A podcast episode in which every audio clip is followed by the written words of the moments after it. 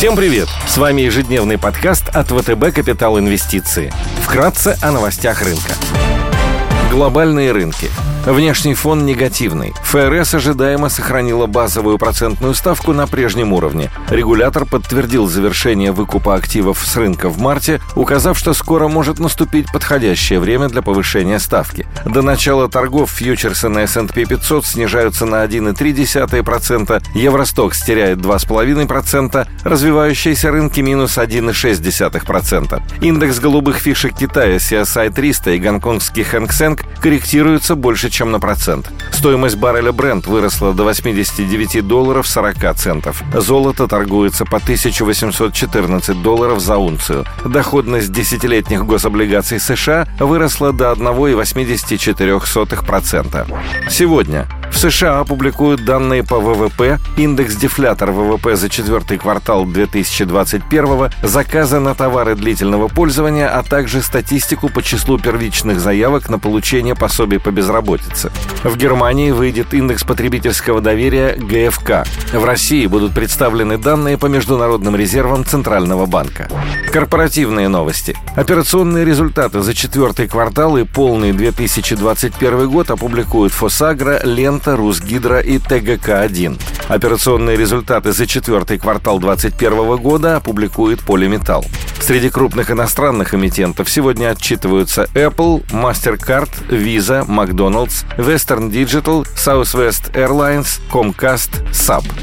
Идеи дня – Одной из долгосрочных идей на европейском рынке являются акции Nokia, финской транснациональной компании, которая выпускает телекоммуникационное оборудование для мобильных, фиксированных, широкополосных и IP-сетей. С приходом нового SEO Пекки Лундмарка в 2020 году компания начала новую политику, сделав акцент на технологиях 5G.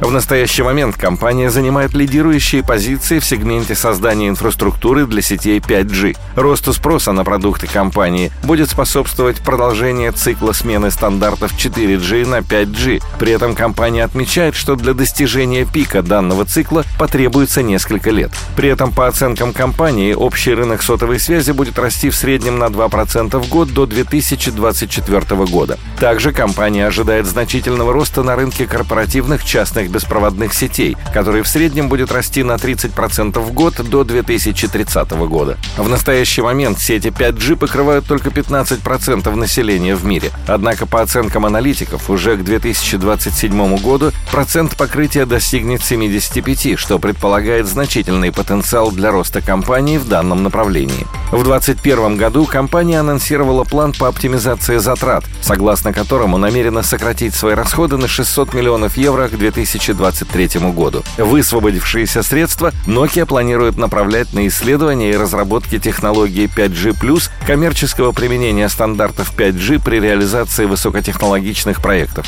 Компания ожидает, что к 30 году общие затраты компании на 5G+, составят около 4,5 триллионов долларов. Nokia опережает конкурентов на рынках Small Cells, программного и аппаратного обеспечения для улучшения сигнала в местах большого скопления людей, таких как офисы, торговые центры, стадионы, аэропорты и так далее. Компания имеет наиболее широкий портфель решений в данной отрасли по сравнению с конкурентами. При этом данный сегмент растет значительно более высокими темпами, чем остальной рынок сетевого оборудования и может удвоиться в течение 3-4 лет.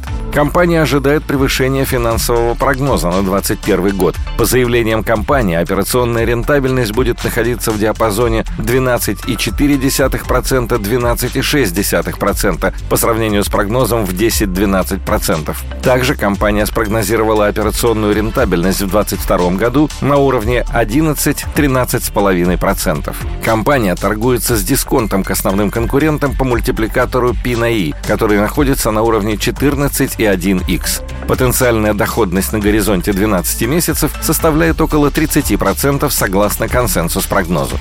На рынке иностранных облигаций по-прежнему интересным считаем долларовый выпуск Колумбии с рейтингами BAA2 от Moody's, WB+, от S&P и Fitch 2032 года погашения с купоном 3,25%. Бумаги находились под давлением весь прошлый год на фоне снижения суверенного рейтинга до уровня ниже инвестиционного в результате роста процентных ставок. Последние распродажи были во многом обусловлены сложной внутриполитической ситуацией в стране. В марте 2022 года состоятся выборы президента и выборы в Конгресс. По ранним опросам избирателей фаворитом в предвыборной гонке является лидер со стороны левых Густаво Петро. Программа Густаво Петро, помимо увеличения государственных расходов на соцвыплаты и увеличения налогов, предполагает переход на возобновляемые источники энергии, сокращение углеродного следа и снижение зависимости страны от сырьевых товаров. Учитывая, что Колумбия является пятым крупнейшим экспортером угля в мире, а нефть для страны основной источник государственных доходов, на ее долю приходится более 55% всего экспорта. Инвесторы негативно восприняли повестку нового кандидата. Ситуацию усугубили массовые протесты в стране, вызванные налоговыми реформами. Несмотря на политическую неопределенность, экономическая ситуация в Колумбии вызывает намного меньше опасений. Экономика продолжает активно восстанавливаться от последствий пандемии.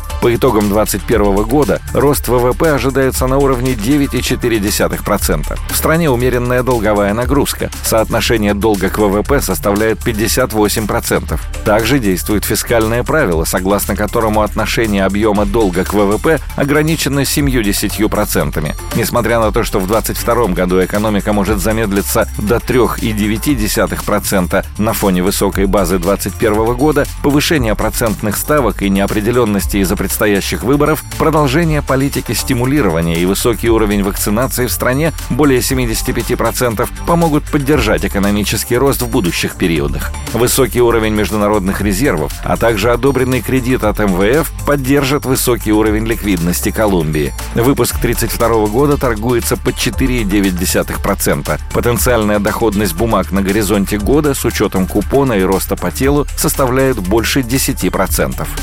Спасибо, что слушали нас. До встречи в то же время завтра. Напоминаем, что все вышесказанное не является индивидуальной инвестиционной рекомендацией.